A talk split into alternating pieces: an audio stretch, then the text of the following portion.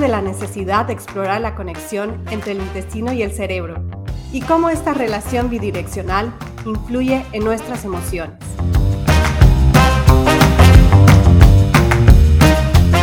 Queremos darte herramientas que te ayuden a gestionar mejor tus emociones y además te inspiren a tomar decisiones más conscientes y saludables en tu vida cotidiana.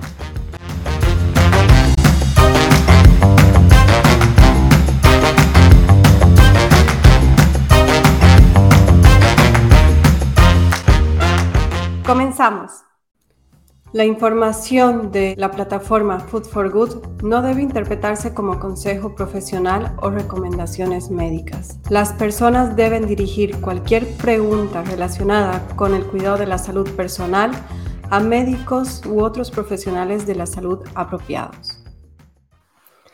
¿Cómo están? Bienvenidos una vez más a Food for Good Podcast, una plataforma que explora la conexión que existe entre el cerebro y los intestinos y busca dar herramientas para gestionar nuestras emociones a través de los alimentos.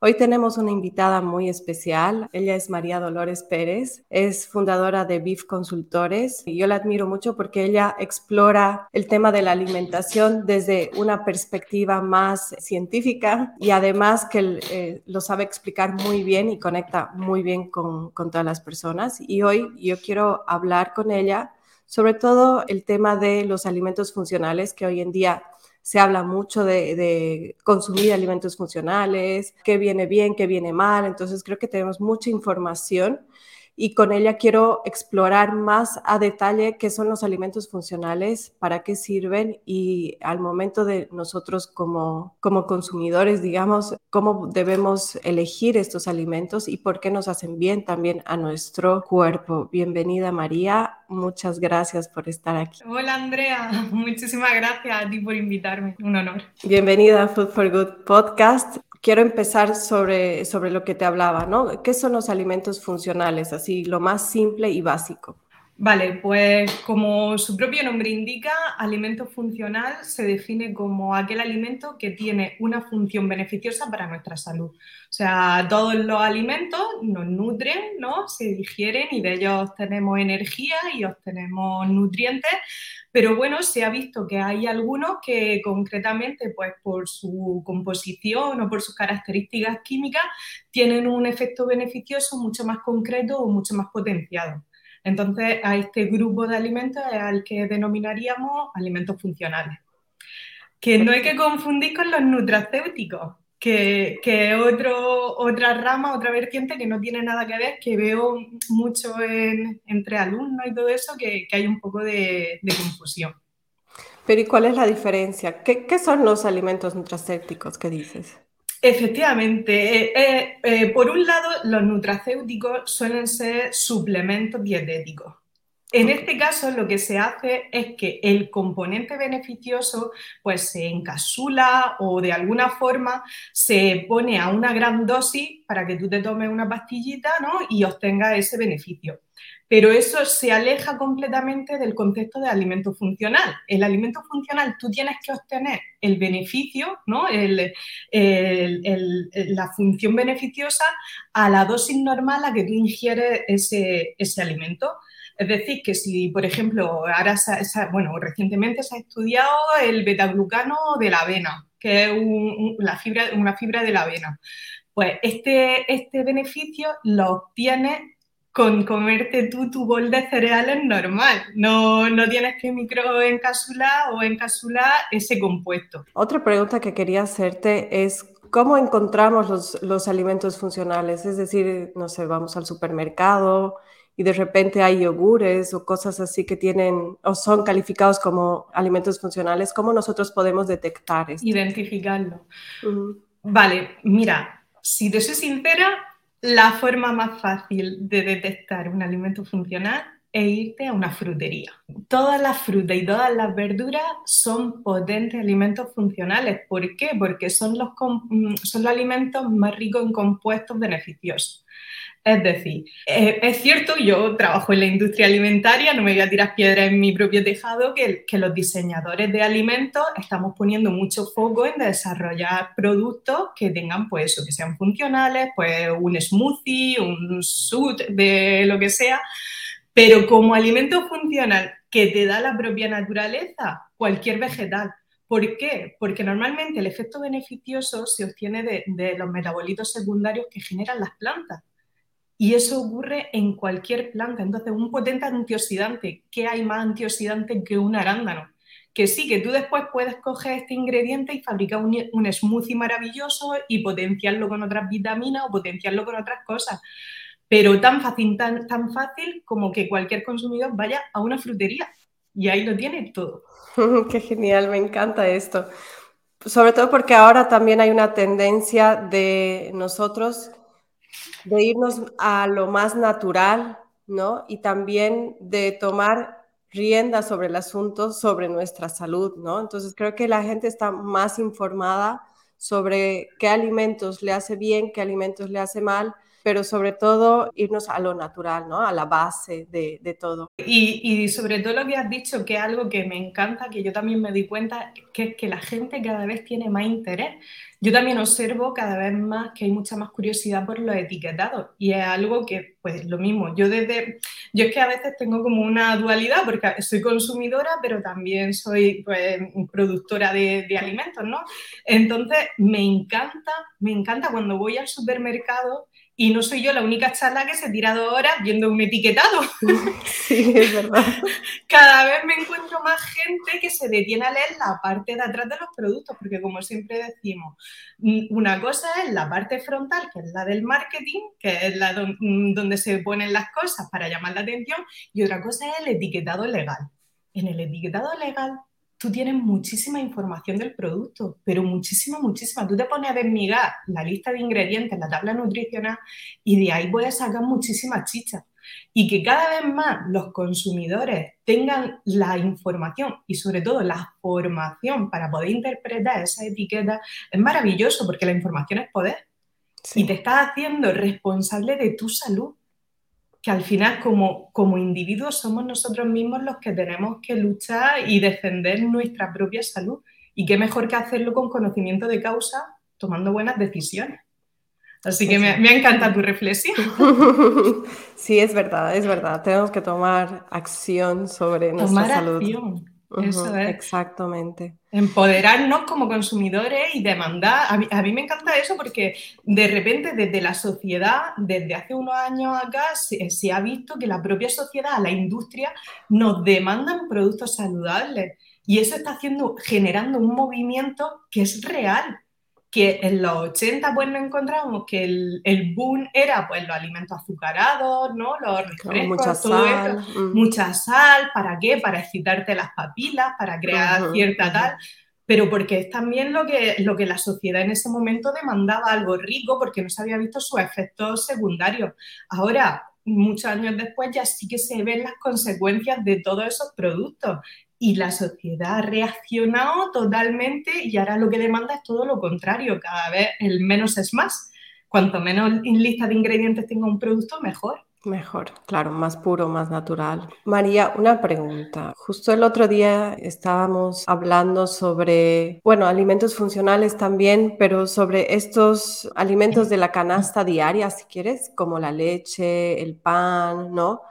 Que también, sobre todo en España, yo he visto que la leche, los yogures llevan como vitamina D, ¿no? Y ayuda mucho a la absorción también o, o a la gente que tenga déficit. El caso concreto que menciona, el de la leche, por ejemplo, es que, claro, seguro, seguro que la has visto, pero la habrás visto en, en fórmula, en, en, leche desnatada o semidesnatada. Uh -huh. Que ahí lo que está ocurriendo es que tú tienes tu leche entera normal, ¿no?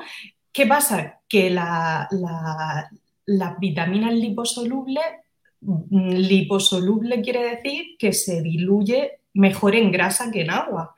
Entonces, si tú ahora coges una leche entera con toda su grasa y le retiran la grasa porque la sociedad está demandando para la dieta una leche que sea más fit, le quitan la grasa, ¿qué ocurre? Que con la grasa que le quitan le estás quitando también las vitaminas liposolubles.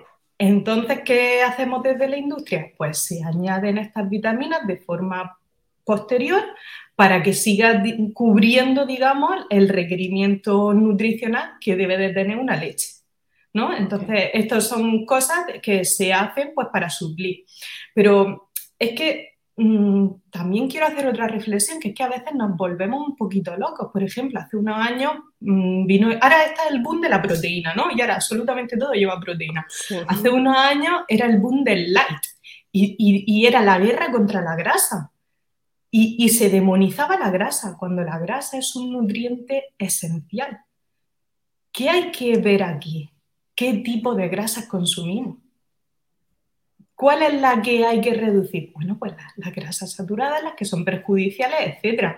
Pero tú, un omega 3, ¿no? una grasa de un aceite de oliva, de un aguacate, de un fruto seco, eso es maravilloso. Y no es que sea maravilloso porque tenga un, una funcionalidad, ¿no? Como alimento funcional, es que, es que en tu desarrollo cognitivo es necesario, es que tus neuronas necesitan este componente para funcionar bien.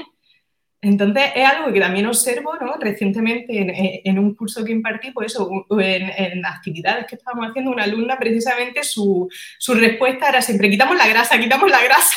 Y yo, y yo, ¿qué manía le tiene a la grasa? Vamos a hablar hoy de la grasa no toda la grasa es perjudicial, no hay que hacerle la guerra. Y luego hay que ver que los productos light son un poco arma de doble filo, porque le retiran la grasa, pero le estás poniendo otra cosa para compensar, porque la grasa cumple también una funcionalidad tecnológica. Y a lo mejor le estás quitando la grasa, pero estás metiendo almidones o estás metiendo maltodextrinas, que al final son azúcares en tu mitocondria, al final va a ser más dañino igual la solución. Le estás metiendo glucosa al final.